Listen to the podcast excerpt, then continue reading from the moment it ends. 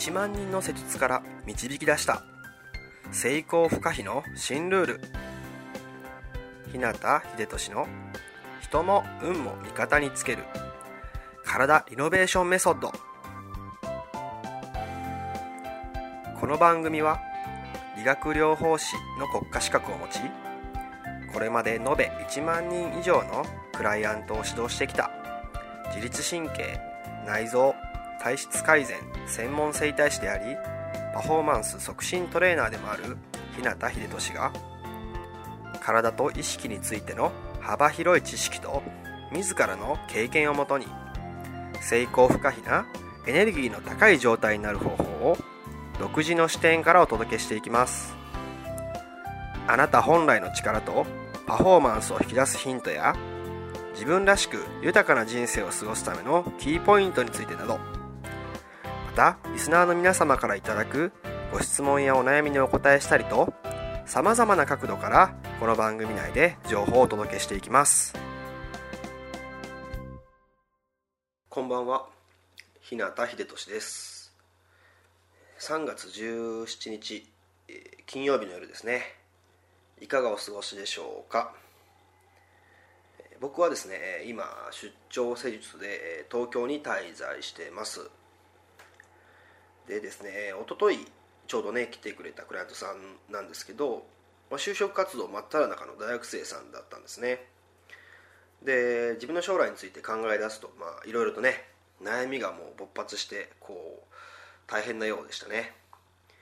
でどんな仕事をしたいのかとかどの道に進めばいいのかとか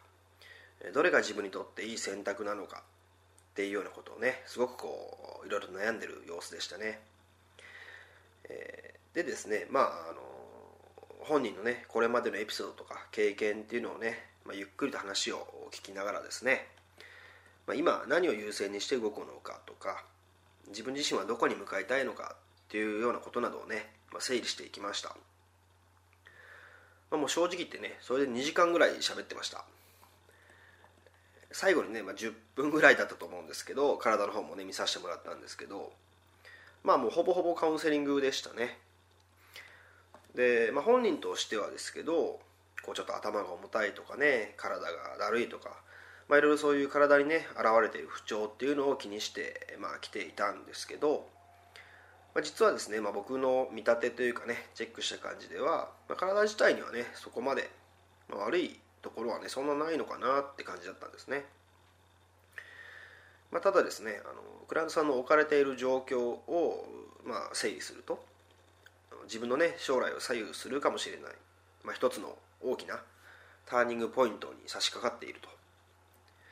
でそうなるとですね悩みもですねそれだけ大きくなって場合によってはですね、えー、それが、まあ、体の不調になって現れてしまうこのね、えー、大学生のクライアントさんもそんな感じでしたね。まあ、なので、えーまあ、体だけをね見てもダメなんですね。まあ、悩みとか不安とかそういう感情とかねメンタル的な部分までをねこう体と合わせて両面から見ていくことが必要だったので、まあ、今回ですねえカウンセリングが9割みたいな感じになったっていう結果ですね。でまあこれはあ僕のね、えー、最近の身近な事例ですけど、まあ、3月って言えばですね、えー、卒業式とか、まあ、就活とか転勤とか移動とかですね。いろいろとこう自分の中でのねこう一区切りとか、まあ、変化への前触れみたいなものがねいろいろ訪れるタイミングじゃないですかね。でまあ4月っていうね新たな年度に向けての、まあ、自分自身の整理整頓をしてまあね、次のいいスタートへとねつなげていくための大事な時期でもあるのかなと思います。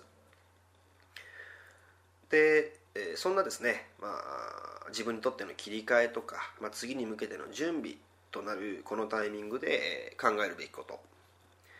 それはですねより良いパフォーマンスを発揮するために、まあ、最高の仕事をするためにでもいいんですけどそのためにこれからの毎日でね時間をどうやりくりしてどう過ごせば創造性とか生産性を高められるのかっていうことだと思うんですね。で今回はですね、まあ、自分の中のね転生を呼び覚まして、まあ、より良い自分の状態を作るための、まあ、ヒントに、ね、なる一冊の本を番外編としてね、えー、紹介したいなと思います、えー、ぜひね最後まで聞いてみてください。でですねもう早速その本はね何かっていうところなんですけど、えー、本の名前は「天才たちの日課」というものですね。でこれはですね2014年12月発売の本でですね Amazon とかで調べてもらうと出てきますし単行本と電子書籍のどちらも販売されてます。で例えばですけどアインシュタインとかモーツァルトとかピカソとかゲーテとかですね。こういった人の名前ってあなたも一度は耳にしたことがあるはずですよね。そんなですね、まあ、皆さんがよく知っている世界的に有名な古今東西のね小説家さんとか詩人とか芸術家哲学者研究者作曲家映画監督さんなどなど161人の天才と呼ばれる人たち。その天才たちに共通すること。それはルーティン。つまり日課を持っていたっていうことなんですね。で一見ねなんかそういったものとは関係なさそうに見える人たちかもしれないんですけどクリエイティブなね仕事をする方ほど実はですねこのルーティンとか日課っていうのを大切にしていたようですね。それによって外部から自分を守り、まあ、自分の内側はね解放させていたみたいですね。例えばイチロー選手とかがね決まって朝食にカレーを食べていたりとか、まあ、スティーブ・ジョブズさんね亡くなったアップルの創業者ですけどジョブズさんが黒いタートルネックばっかりしか着なかったっていうことなどもまあ、そのある行為をね習慣化させることで日常生活でのストレスを徹底してこう避けるための策であったと言われていますね、作家の村上春樹さんなんかも1日の仕事量を決めていていくらアイデアが浮かんできても1日に書く枚数以上は絶対に原稿書かないみたいなんですね。逆を言えばアイデアが浮かばなくても決めた枚数は必ず書く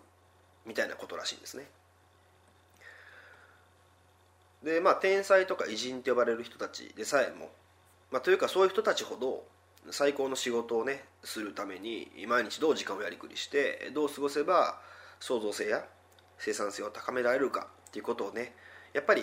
同じように悩んでいたらしいんですね。じゃあ彼らはそれをどう解決したのかっていうことですね。でそれは日常のごく平凡な小さな積み重ねに秘密があります。で彼らにとってねその限られた資源である時間とか意志、まあ、自制心なんかをね有効活用するためにその仕組みっていうのをね常に意識して実行していたってことなんですね。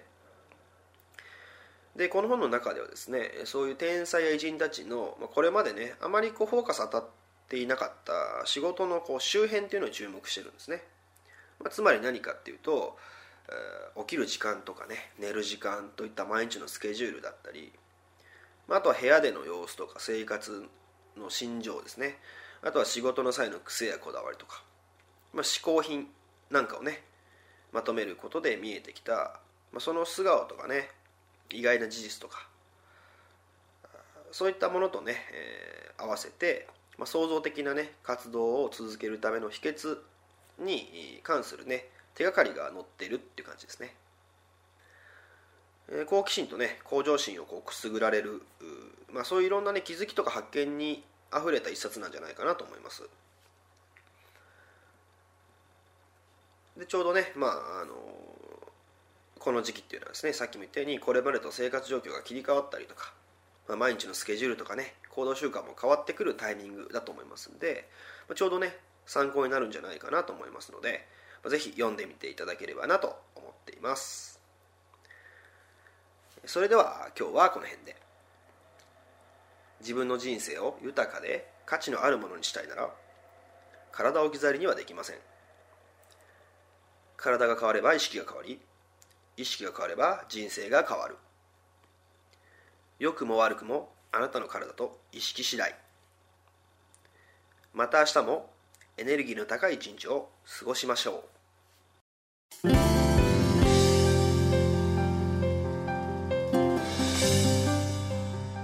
最後まで番組をお聴きくださりありがとうございました。今日の内容はいかがでしたか？ご意見やご感想ご質問などいつでもお待ちしています。そしてこの番組を聞いていただいているあなたにプレゼントがあります。